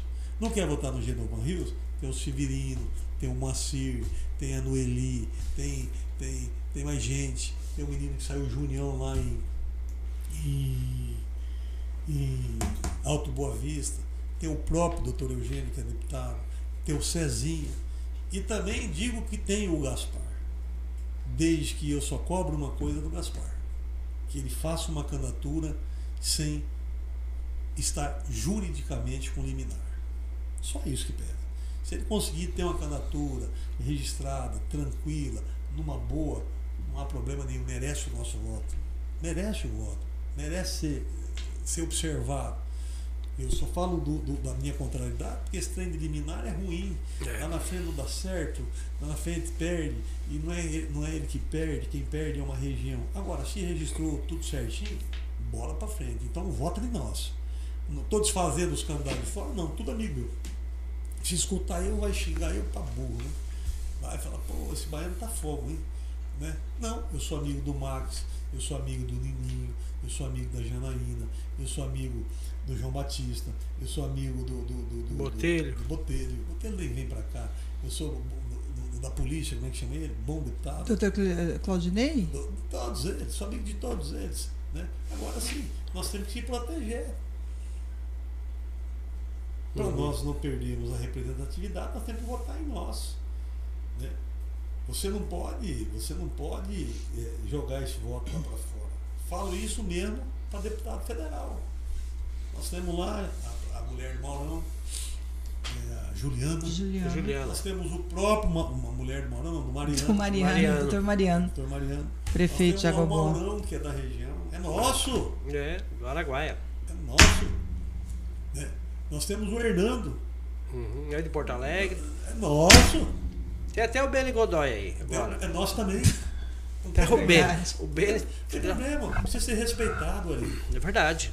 O cara, para colocar o nome à disposição, né? Já tem que ser, tem muita coragem. Precisa ser respeitado, sabe? É, verdade. Eu não acompanho o Beni. Eu não vejo o dia a dia, a vida dele, o que, que ele faz, o que, que ele não faz, quem ele critica, quem ele não critica. Eu não tenho tempo para essas coisas. Certo? Mas precisa ser respeitado. Está tendo a coragem de colocar o nome. É. É da região. Agora, nós vamos votar em quem é de fora? Não, a gente tem que Ah, mas priorizar. eu vou votar no de fora porque se o de cá não ganha. Claro, não vai ganhar mesmo. Vocês votam no de fora. Se tiver essa mentalidade aí, não tá Não é fortalecendo nada o Eu não vou votar no Hernando porque esse não ganha. Eu não vou votar no Maurão porque ele não ganha. Na Juliana porque ela não ganha. Eu vou votar no, no de fora porque os de cá não ganham. Lógico que os de cá não ganham. Ninguém vota no de cá, vota no de fora. Eu Então, acho, Então eu acho que nós Hum. temos que ser. Re, re, Antônio Bozai, sim. esqueci de falar. É do, é, é- é do de Barra, né? É, na, da Barra. da Barra. E anda aqui desde criança, É, né? Não, e o pai tem uma história. Sim. O pai tem uma história. Não fosse o Antônio, o pai, o pai do Bozaipo, Humberto Bozaipo, entendeu? Serra Nova, Bom Jesus, Novo Boa Santo Vista, Antônio. Novo Santo Antônio. Sabe o que, que era lá? Um currutel. Reserva de Marote Sede. Hum, É. Olha o quanto tempo nós perdemos nesse projeto do, do, do, do- lote B da reserva. Por quê? Ah, Chegou em Serra Nova, tem que fazer o outro contorno do contorno e lá no sentido de, de, de Novo Santo Antônio para entrar na estrada. Então não fosse o Bozai que criou Santa Cruz. O Bozai que criou um monte de coisa e o Bozai que foi o- o- um paizão aqui para o Araguaia, né? Ajudou muito o Araguaia, né? Estou puxando o saco do Antônio, não. Estou falando que o, o Antônio é daqui, que o, que, que o Hernando é daqui, claro. está aí com boas ideias. Maurão. Que é, que, é, que é, é empreendedor, é perfeito, ninguém é perfeito. Né? Tem visão, catou o seu patrimônio, trouxe para cá, está indo, está fazendo. Então, se nós não votarmos em nós, não vamos ter ninguém mesmo, não. Verdade, Tem que se unir. Só, Agora, deixa eu só. agora eu não posso ser um cara que quando é para mim, o regionalismo vale. Quando não é para mim, o regionalismo não vale. Aí não vale. Então, as pessoas têm que analisar esses movimentos, esses tipos de comportamento. Esses tipos de comportamento. É, dinheiro não vale tudo. Eu acho o seguinte: se, se os vereadores, as grandes lideranças, se unissem em prol do Araguaia, nós teríamos chance de eleger dois ou três deputados estadual, pelo menos um- uns dois federal, no seu ponto de vista? Com certeza a gente elegeria um federal. Entendeu? Eu até me culpo um pouco, não tenho receio de falar disso. Poderia fazer uma disputa, né? Uhum. talvez com uma possibilidade de ganhar a eleição, mas eu não queria ser nada, não pretenderia voltar. não- Fui provocado pelo governador, fui provocado pelo Iraí, fui provocado pelo Fábio, mas eu tenho uma gratidão pelo Mosaico.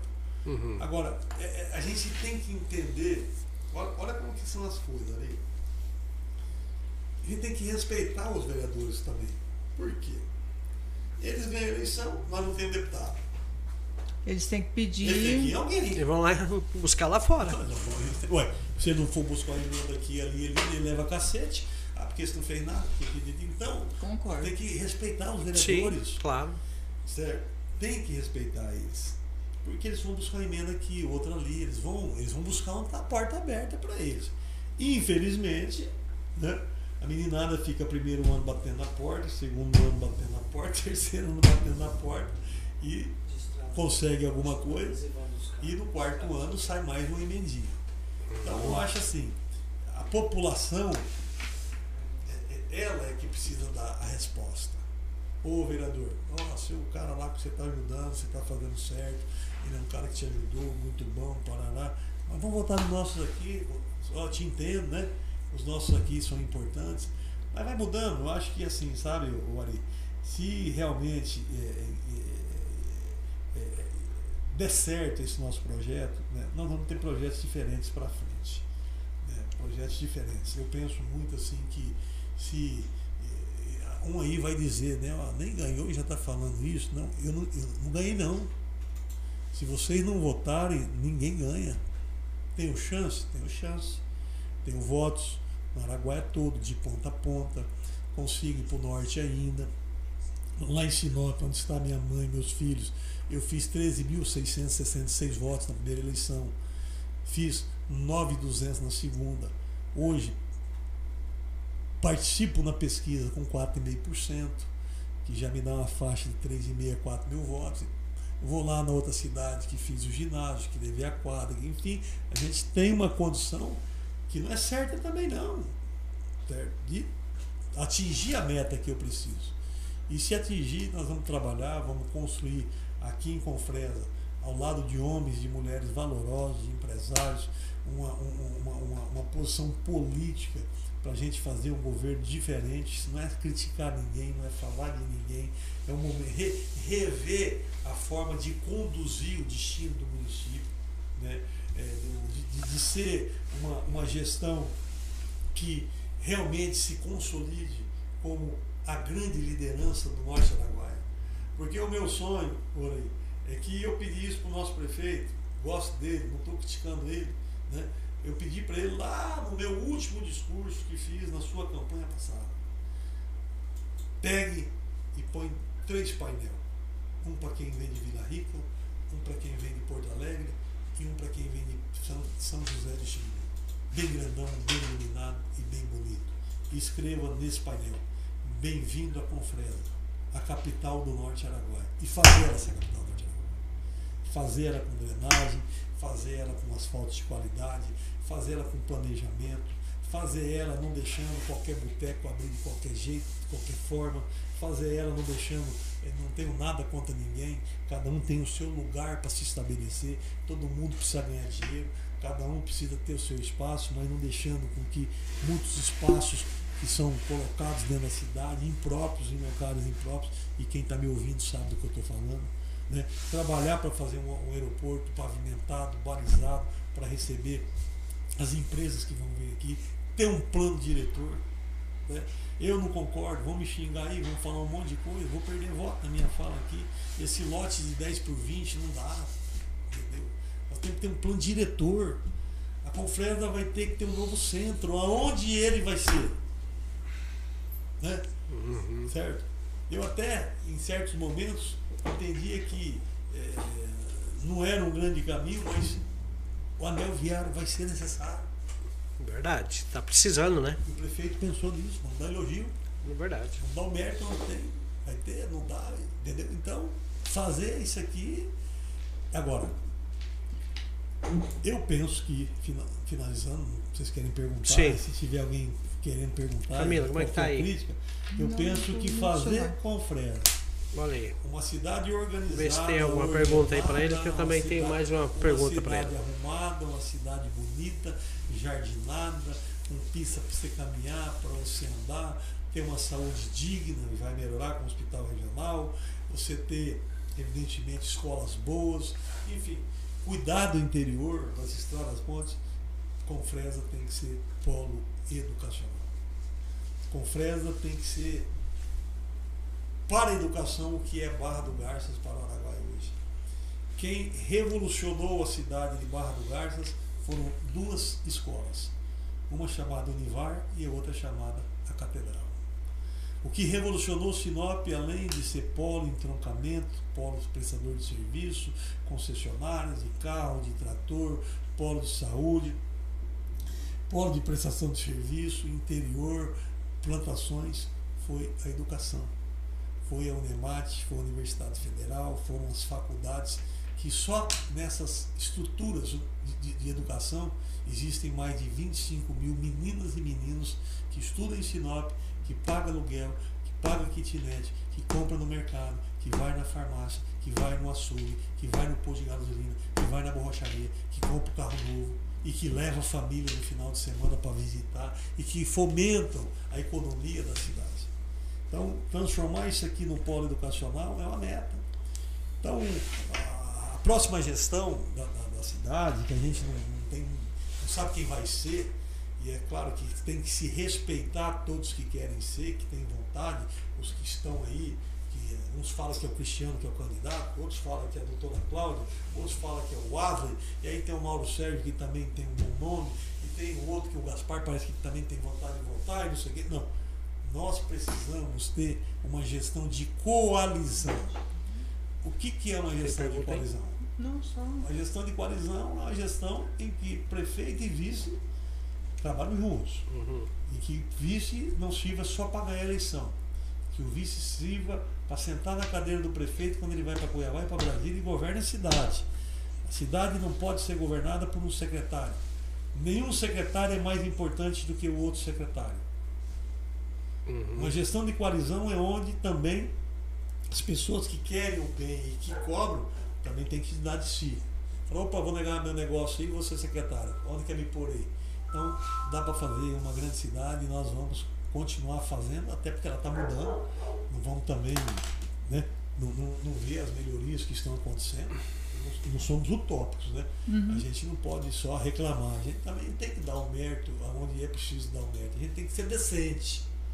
A gente tem que ser decente. A gente pode ter o lado político da gente, pode reclamar, certo? Falhou, penalizou, demorou demais, muito buraco, muita poeira, muito isso, muito não sei o quê, eh, limpeza, colé de lixo, isso tudo é um pecado. Isso é o, é, o, é, o, é, o, é o mínimo que uma gestão pode fazer.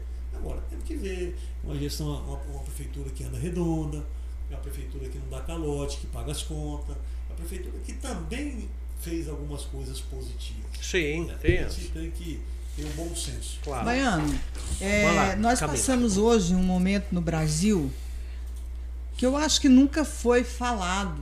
É, nós estamos vendo um movimento a favor do, do presidente Bolsonaro, é, um questionamento com as autoridades políticas sobre, é, principalmente, é, me fugiu agora a palavra, é a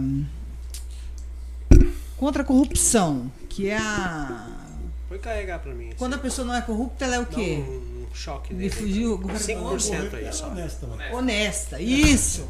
Honesta. Que a honestidade ela nunca foi Não, cobrada foi da forma como ela está sendo cobrada e como ela está sendo validada.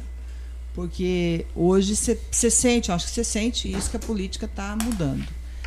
É, você como candidato, você já teve cargos de é, como é que fala? Vereador, secretário de esportes, foi presidente da, da União da Câmara de Vereadores do Mato Grosso, foi deputado e você certamente respondeu alguns processos judiciais, porque dificilmente a gente vê alguém na vida pública que não tenha processos. Como é que está a tua vida hoje? As pessoas questionam muito quando você estava deputado, que o Silval teve aqueles problemas lá na justiça, a gente já conversou sobre isso. E talvez as pessoas estão nos assistindo esperando que você se posicione relativo a isso, porque muita gente fala e às vezes não tem a coragem de chegar e de te perguntar Primeiro, sobre eu, essa questão. primeiro, eu nunca tive receio de falar com qualquer um, seja individualmente, seja no veículo de comunicação, no rádio, na televisão, em qualquer lugar, sobre qualquer pauta nesse sentido. Nunca, nunca. Inclusive, eu procurei algumas pessoas né, é, que. Mais perto e do microfone. é, e até entendo Puxa ele mais perto. é, e até entendo, né? Que às vezes no grupo, vai lá, posta. Ontem mesmo postou um, que, lá não sei da onde, do Detran, né? E, e que, vou explicar também. E isso vem, porque a campanha está vindo agora, é isso, aquilo, aquilo. outro. São as formas de ataque Essas também de. são as formas, né? Eu não tenho nenhuma condenação. Respondi processo, fiquei sendo chamado ladrão 10 anos. Tribunal de Contas foi na secretaria, entendia que eu não devia dar dinheiro para o futebol como dei, para o vôlei, os adiantamentos que eram feitos, fizeram um apanhado e ferro no baiano. Anota, secretário tem que devolver 9 milhões 800 e poucos mil, 9,360. A mídia, deputado, é, secretário é acusado de desvio. Não, o tribunal estava dizendo que eu tinha que devolver, que eu não podia ter feito aquilo. E saiu que eu tinha desviado. E aí eu demorei 10 anos para dizer que isso era mentira. Eu fui provando que eu tinha lei da Assembleia e fui absolvido. Mas mesmo com o processo não ficou inelegível. Não, eu não tenho nem condenação em primeiro grau. Uhum. Certo? Então, fui, fui, fui, gastei um dinheiro. E o que me dá mais orgulho, sabe o que é? Quem me resolveu esse embate jurídico foi o doutor Cassiano, que quando eu ganhei a minha primeira eleição como deputado na cidade de Marcelândia, ele me falou, olha, eu vou te ajudar e eu, se eu, você ganhar, você me leva, eu quero estudar. Eu falei, fechado. Ganhei a eleição, liguei para ele, falei, pode catar mala e vir. Fez faculdade, se formou. Eu havia contratado vários advogados e foi o doutor Cassiano que se formou trabalhando que no meu gabinete, que foi lá no Tribunal de Justiça do Estado de Mato Grosso ele só me pediu uma coisa: pede para o desembargador me ouvir. Foi lá, mostrou tudo. Né? Que eu tinha lei, que eu tinha isso, que eu tinha aquilo, que eu tinha aquilo outro, passei. Respondo processo ainda de uma moto que eu dei denunciar e no azeite estão gravando, não posso falar. Né? Não tenho condenação de, de, de eleitoral, nada disso. Eu dei uma nota, uma nota denunciada, eles não podiam fazer convênio, fizemos um adiantamento, resolveu, comprou a moto e quem prestou conta prestou de forma errada, nota rasurada, é, bloco vencido, o adiantamento era Paranaguá, a nota era de outro lugar, paguei o pato. Não tem condenação que me implique na natura. É, me pediram para devolver 40 mil, era, era, era, era 4 mil à época. Né? E aí o, o, o, o, o doutor Cassiano falou, não, nós vamos ganhar isso? E ganhamos. Aí outros problemas. Né? Aí tem, tem. Deixa eu lembrar de alguma coisa aqui que ainda caminha. Né? Relação do Chuval. Né? Chuval e o Riva fizeram. Você acha né? que esse foi o caso que mais te pesou? Não. Não me fez. Não, nenhum momento isso me fez desistir de eleição. Nenhum momento.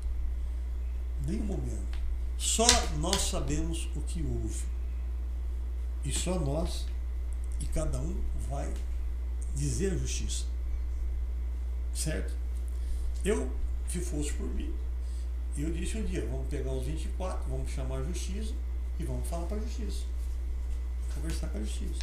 Aí cada um constituiu o seu advogado aqui, ali, acolá, e, e etc, etc, etc.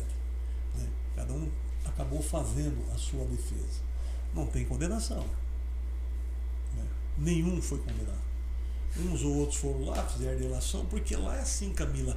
Cada um teve um tipo de comportamento. Se você falar assim, Baiano, você já vez pegou algum dinheiro para votar em alguma conta do governo? Nunca. Pela minha vida. Nunca. Ah, mas na hora de dar o parecer. Nunca. Não preciso disso. Eu não era aquele cara de ficar enchendo o saco lá, ah, tô fudido, tô quebrado, preciso de um dinheirinho. Não, não esquece. Eles para poderem. Mas isso existe. Eles para poderem é, fazer a defesa deles, eles acabaram envolvendo todo o parlamento. E cada um acaba, evidentemente, é, se defendendo da forma como é. Eu, muito prudentemente, fui no doutor Cassiano e disse para ele, Cassiano, vamos, seja sério. Eu corro algum risco de alguma condenação para essa eleição? Falei, nenhuma. E para 2024, se eu não for candidato a, prefe... a, a, deputado. a deputado agora, eu me decidi ser candidato a prefeito em 2024. Ele falou, se você não fizer, respondeu desse jeito, se você não fizer nenhuma baianada, você não vai ser condenado nunca. Nunca. Porque você nunca vai ouvir alguém que errou, Camila, falar que errou. Certo? Às vezes eu tenho vontade de falar de tantas coisas de uma forma mais geral, mas não pode, não dá pra falar. Até de forma mais clara. Claro, eu tenho que falar, tenho que falar como eu já falei nos autos. Você tá entendendo? Subentendido. É. Ah, o Silvio gravou lá, saiu no Fantástico, o quê. Só eu sei, cada um sabe o que, que era aquele momento. E quando você viu aquilo, como que você se sentiu? Eu vou falar uma coisa pra você. É, aquilo não poderia ter fe- ser feito daquela forma. De jeito nenhum. Imagina você ser exposto, né? Da forma como foi, porque nós sabemos como foi. Certo? E se, eu- se, eu- se, se a gente fosse ser condenado, eles vão ser condenados. Fazer o quê? E com certeza cada um sabe o que foi, como foi, que jeito que foi. certo? E cada um se, cada um se defende. Só que vem a eleição agora e as pessoas misturam um pouco, certo? É, é, tem quem não gosta, tem quem tem outra preferência, tem quem não sei o quê, tem quem não sei o quê. Tem, eu acho, as pessoas que nem entendem muitas vezes e apenas viram e compararam e chegaram a uma conclusão e não sabem. E aí as pessoas e que- as pessoas que têm uma, uma mágoa de você, adversários, né? Eles vão pegar aquilo e vão jogar isso muito- cima, né? Isso passou, sabe por quê? Camila, eu fui um cara que depois daquilo eu andei de avião, eu andei de ônibus, eu andei por onde eu quis e nunca ninguém me distratou, nunca ninguém me maltratou. Houveram amigos que não tinham coragem de, de- de ir para lugar nenhum. Agora, talvez porque ele deve ter outros motivos de lá. Cada um tem o seu motivo. Nunca fui desrespeitado. Nunca, nunca, nunca. Graças a Deus. É, eu tô te perguntando isso, mas a gente já falou disso em É. outras ocasiões, já falamos é, na época ainda na rádio.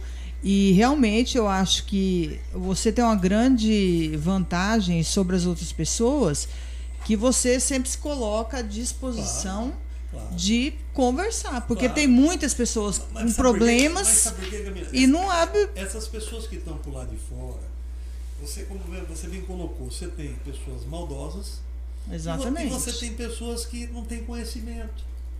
Vou te dar um dado de um processo, lembrei agora que eu respondo. Acabou de responder. O Mauro Sabe era o grande secretário da Assembleia Legislativa do Estado de Mato Grosso. Né? Era um cara bem financeiramente. Quando apertava, ele emprestava dinheiro para a turma. Às vezes lá você fica sem dinheiro mesmo. Ah, verba é 65 mil, não dá para nada. Não dá.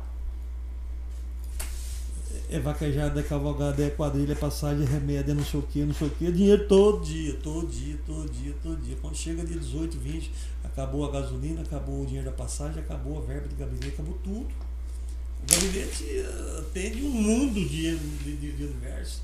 Eu estou fazendo uma crítica. Turma vai do interior para Cuiabá, ah, vamos, vamos jantar, deputado, vamos almoçar, vamos embora, aquele mundão de gente, vai para no. Estou criticando não. Vai lá, para no restaurante, todo mundo toma um e conversa e bate papo, e pé, pé, embora, embora, embora. Pede a conta, deputado paga a conta. É assim que funciona. Certo? E eu me lembro que eu pedi pro Mauro, Mauro, me arruma uma grana. Preciso de uma grana pra mim, a hora que sair o meu pagamento eu te pago. Pegou a carteira, tirou três cheques e me deu. Né? 35 mil, 3 de 10 e um de 5. Fui lá pro Luiz Otávio e falei, ó, deposita e paga as contas que tem do gabinete. Porque tem muita coisa pendente ainda aí. Certo? Porque tem coisa que você dá. Né? Aí o Mauro tinha lá o problema do Detran, não sei se ele resolveu, se ele não resolveu, se ele foi condenado, se ele não foi condenado. No fim era de um rolo do Detran, que esses cheques eram de uma empreiteira que prestava para o Detran e que esse cheque estava no Mauro e que parou na minha mão e eu fui responder o processo. Sobrou a bronca para você. Sobrou, pelo menos não, sobrou a incomodação. Sobrou a matéria, né? Que até um postou esses dias aí, né? Até meus bens foram na época bloqueados. A justiça pediu minha bloqueação de bem por causa daqueles 35 mil. Né? Os bens. E que nós desbloqueamos nossos bens, porque nós mostramos, fizemos a defesa, foi assim, foi assado, tá, tá, tá, tá, tá, tá. Fui no Ministério Público, fui ouvido, disse que foi dinheiro emprestado. O Mauro foi lá e confirmou. Mas, meu amigo, Até, até você explicar que focinho de porco não é tomada, nego, o pau pega. É porque o dinheiro, ele é assim, né, Baiano? Você é empresário também, tem suas coisas fora da política. O dinheiro seu, você faz aquilo que você bem quer. O dinheiro público, uma balinha, você tem que prestar conta. Então, não é fácil. E os tempos mudaram. E, e, e você escutou eu falando aqui que se o Pedro Táxi, por um lado, ele, ele, ele, ele tecnicamente ele não foi sucesso, mas a nível de condução, de comportamento, de, de, de seriedade, ele foi perfeito. E aí você entrou no Bolsonaro, né? O Bolsonaro é perfeito? Não. Não é perfeito. Hoje mesmo acho que é. saiu um vídeo ele agredindo é. Bolsonaro, ele, um youtuber Bolsonaro, aí. ele é que nem. Ele, ele é pior que eu um pouco, ele é bruto. Eu sou bruto também. Eu, eu, eu, eu, falo coisas e tenho alguns comportamentos. Porque quando você. São os rompantes, quando, né? Quando você é. Como é que eu vou te dizer? Quando você é enérgico. Se cobra muito, você quer a coisa que, que acontece. Você acaba errando. Depois das eleições, eu quero que você me chame para um podcast que eu quero te contar uma coisa que eu não posso contar hoje. Tá. Depois, Marcado, hein? Depois das eleições. Mas o Bolsonaro, o que, que é o Bolsonaro?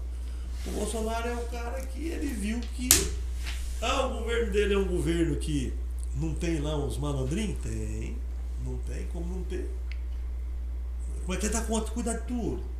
Tantos ministérios, tantos não estados, tantos braços, tantos tentáculos. Mas pera lá, você pode ter certeza que 90% ou mais da malandragem acabou. Acabou. Diminuiu, né? Acabou. Então só isso é que faz com que ele tenha essa grande aceitação. Esse é um dos itens que ele tem essa grande aceitação. E mais que a maneira de fazer política é diferente. Né? Uhum. Mais simples.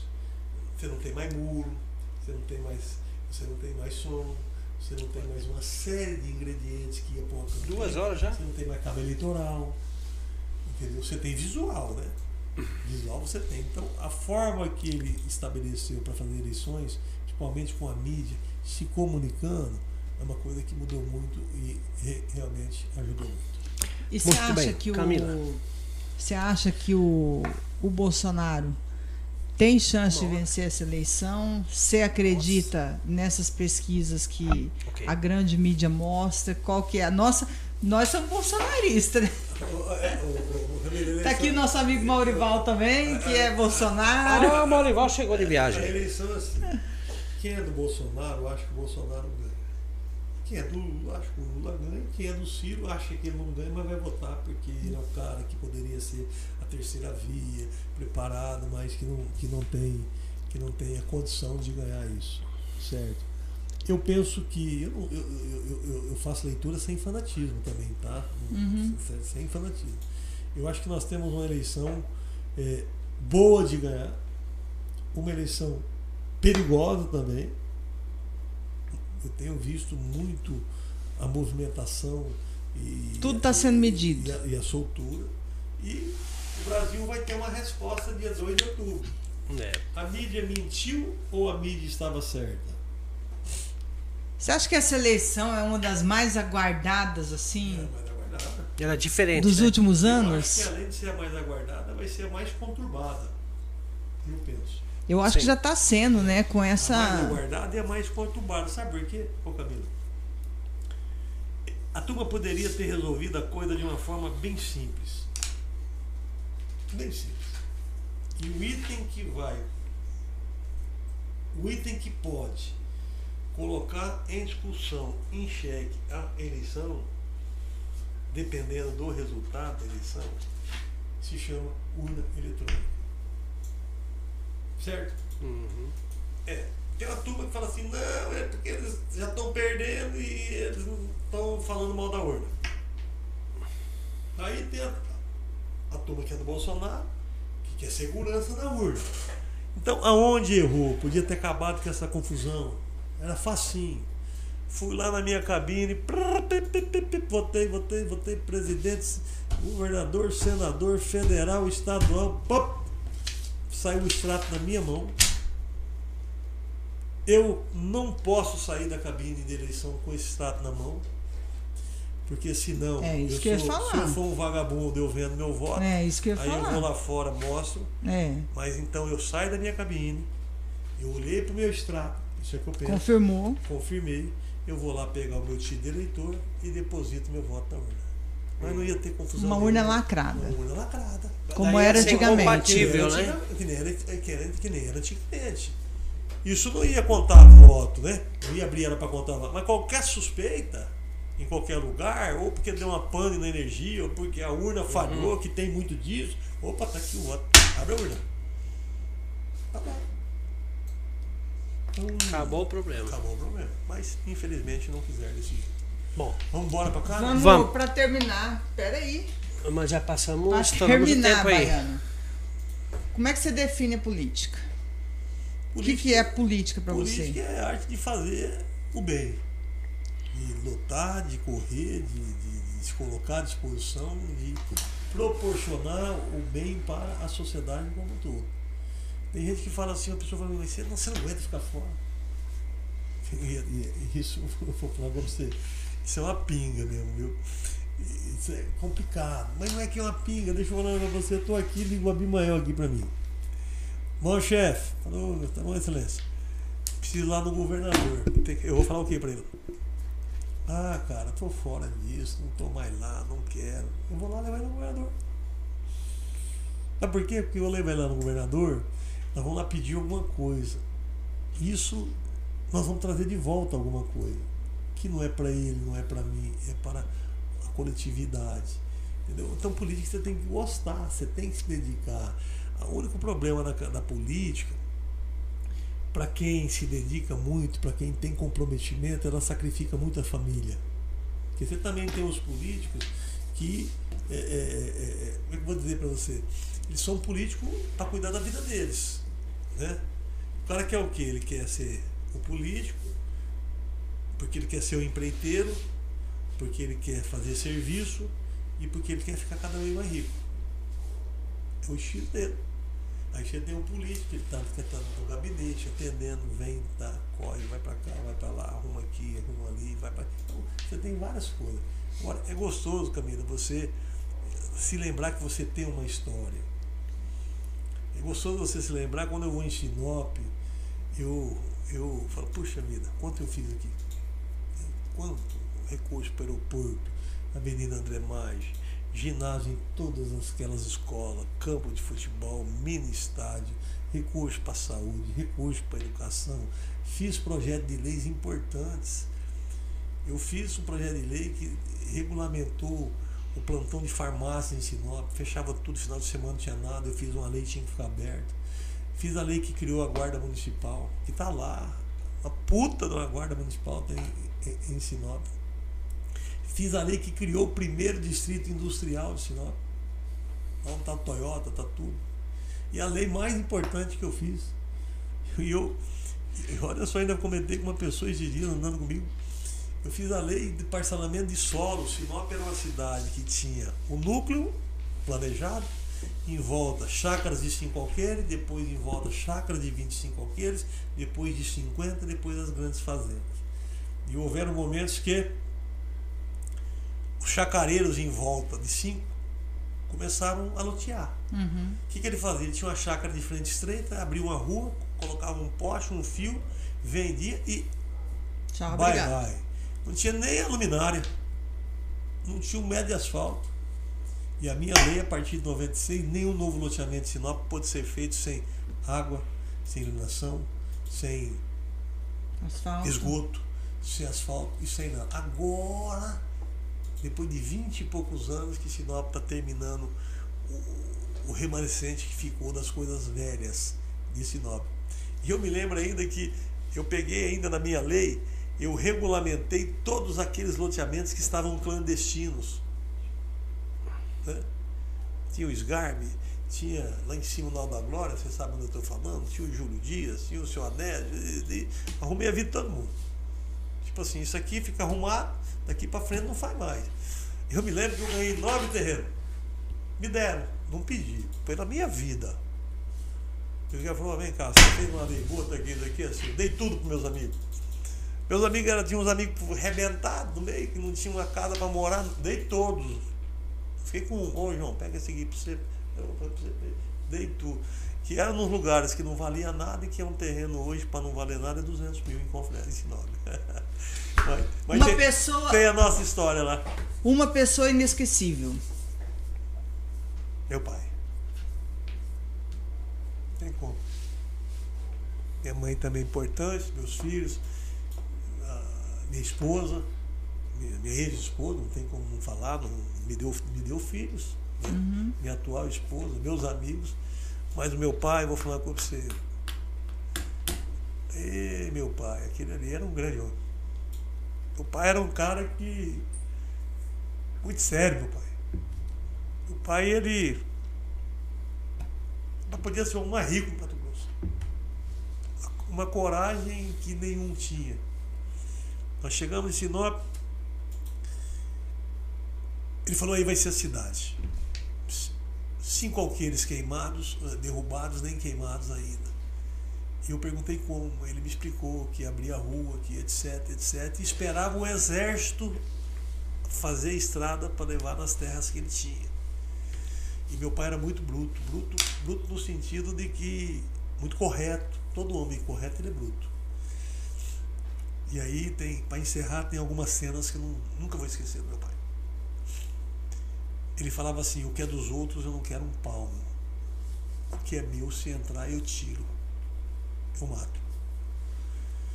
E eu lembro de uma cena que eu era menino, vinha com ele numa caminhonete, a polícia parou ele no caminho, perguntou se ele tinha arma, ele falou assim, me dá boa. Resposta. O senhor tem documento? Registro e porte de arma.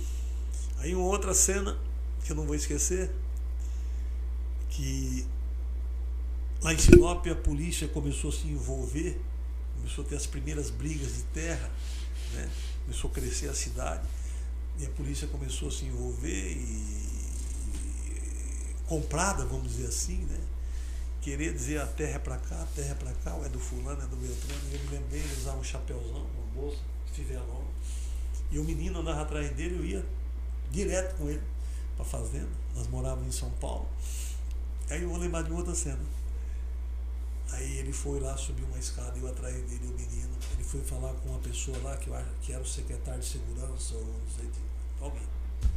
Ele olhou pro cara e falou assim, olha, você tem um delegado lá em Sinop que ele está querendo ser dono das decisões. Delegado não decide de quem é a terra de ninguém. Quem decide quem é a terra é a justiça. Delegado é para cumprir a ordem judicial. Se você não tirar esse, esse, delegado de lá, eu vou tirar ele do meu jeito. Esse era meu pai. Se você não tirar ele de lá, eu vou tirar ele do meu jeito. E tirou. Porque era um cara que estava lá fazendo errado.